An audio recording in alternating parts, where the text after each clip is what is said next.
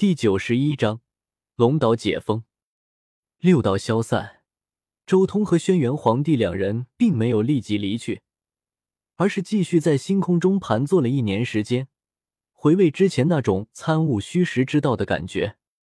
一年之后，两人开始论道，都将自己修行过程中的一些问题说了出来，互相讨论了很长一段时间，直到异界祖神和红军死亡三年之后。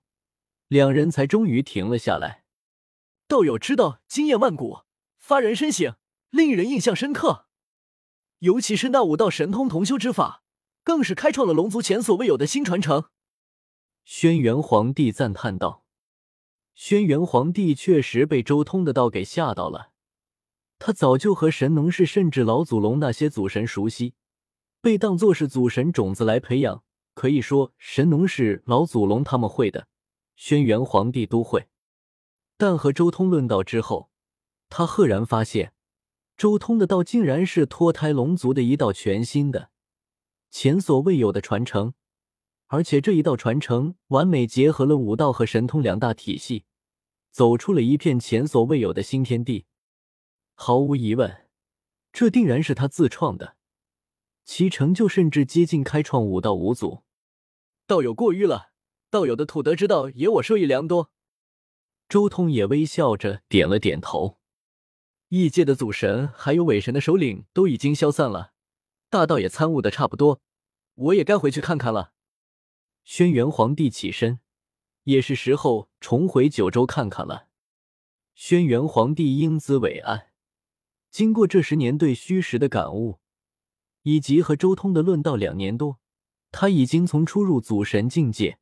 修炼到祖神三重天了，实力大涨，我也该去为解封龙岛而准备了。周通沉吟了一阵，也开口说道：“十年苦修，轩辕皇帝仅仅只是感悟虚实交错的那种伟力，都修炼到了祖神三重天。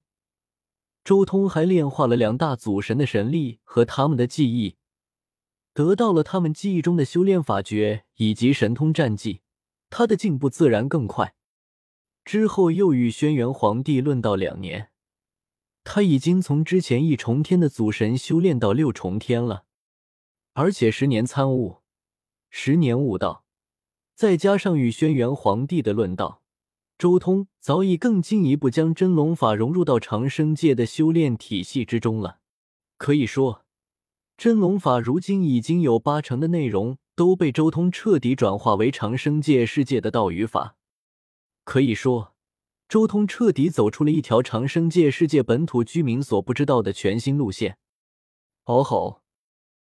这一日，整个九州都听到了一声激昂的龙吟之音从天外落下，降临在了龙岛。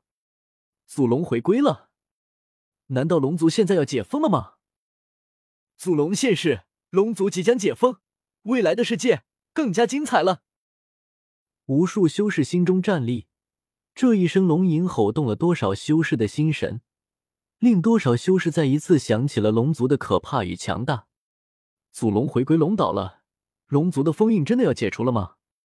九州上，一位位龙王不约而同的看向了龙岛方位，并且同时化作流光，向龙岛那边飞去。与此同时。周通来到龙岛上，直接就落在了龙岛中心的那一片白色古海中。只见一座巨大的天碑耸立在龙岛中心。这座天碑原本是镇压龙岛死城的，但阴差阳错之下，却变成了镇压龙岛。周通走到这块天碑面前，轻声叹道：“死城都已经离开龙岛了，但是这块天碑却依然在镇压龙岛。”其实最关键的就是天碑上的字写错了，就应该精确点些“永镇死城”，而不是镇压这座岛。不过，现在也是时候揭开封印的第一步了。周通眼眸之中闪过无尽的神光，他迅速化作青龙之体，一条万丈青龙瞬间横亘在龙岛上空，巨大的龙爪直接向那镇压在大地上的天碑抓去。然后一点点将天碑拔起，轰隆！整个龙岛瞬间波涛汹涌，澎湃的力量如潮水般荡漾，岛上瞬间浮现出无数蛮龙的吼啸之音。紧接着，瀚海般的波动浩荡而下，一面天碑虚影浮现在龙岛天碑旁边，随后又是第二面、第三面，天碑猛烈摇晃，伴随着一道道天碑虚影浮现，这股镇压之力越发可怕。周通也调动浑身神力。竭尽全力将天碑从龙岛上拔出，同时，他体内的深海也似乎起了反应，一道道掀起来惊涛骇浪，而伴随着这些惊涛骇浪，原本比星辰还重的天碑骤然松了许多，尤其是一道道天碑虚影，也好似与周通有了某种奇异的联系，一块接着一块的消失。果然，天碑玄法才是控制天碑的无上法门。周通心中默默说道。不过他趁机动手了，他的另一只龙爪凝聚了无上神力，对着天碑上的那个龙字用力一抹，随着无与伦比的可怕神力，那个龙字迅速消失在了天碑上。失去了龙子之后，顿时天碑好似失去了力量，变得和一块仅仅只是比普通石碑重一点的石碑。很顺利的。周通直接将这块石碑抛出了龙岛，扔到了那座死城之中。解封龙族的第一步已经完成了，接下来就是第二步了。周通飞到半空中，居高临下的看着龙岛附近的那一片金色海域。禁忌之海并不是虚幻的，而是跟着龙岛一同降临在了人间界。也正是这一片环绕龙岛的海洋，封印了岛上的龙族。原著中是被始祖龙残留的力量打破的，封印龙族的禁忌之海，如今也是时候退散了。始祖龙有始祖龙解封的办法，我有我的办法。周通所化龙体迅速膨胀起来，转眼间就化作一条千里巨龙，可怕的神威令整个九州震撼。周通舒展祖龙之体，隐约间可以看到无穷无尽的异象。龙游九天，一条祖龙肆意遨游在诸天万界，撕裂无尽星河，侵吞亿万星辰。这种气息太过可怕了，令九州战栗。这就是祖龙，一旦真正展现出自己的本体，足以破灭万物。而这时候，周通所化青龙张口一吸，轰隆！刹那间，虚空塌陷。原本青天白日的九州，白日星现。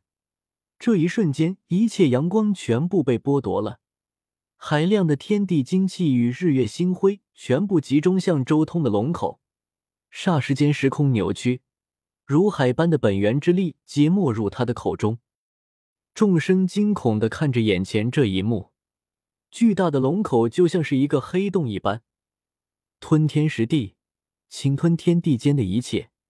简直像是要将大世界吸干，还有那环绕龙岛的金色禁忌之海，宛如万流归海一般，凭空激起一万道瀑布，逆冲向天，一同涌入到了周通口中。